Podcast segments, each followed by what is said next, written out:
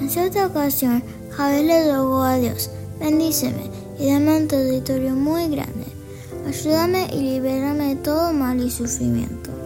Dios le concedió su petición y Javes llegó a ser más importante que sus hermanos.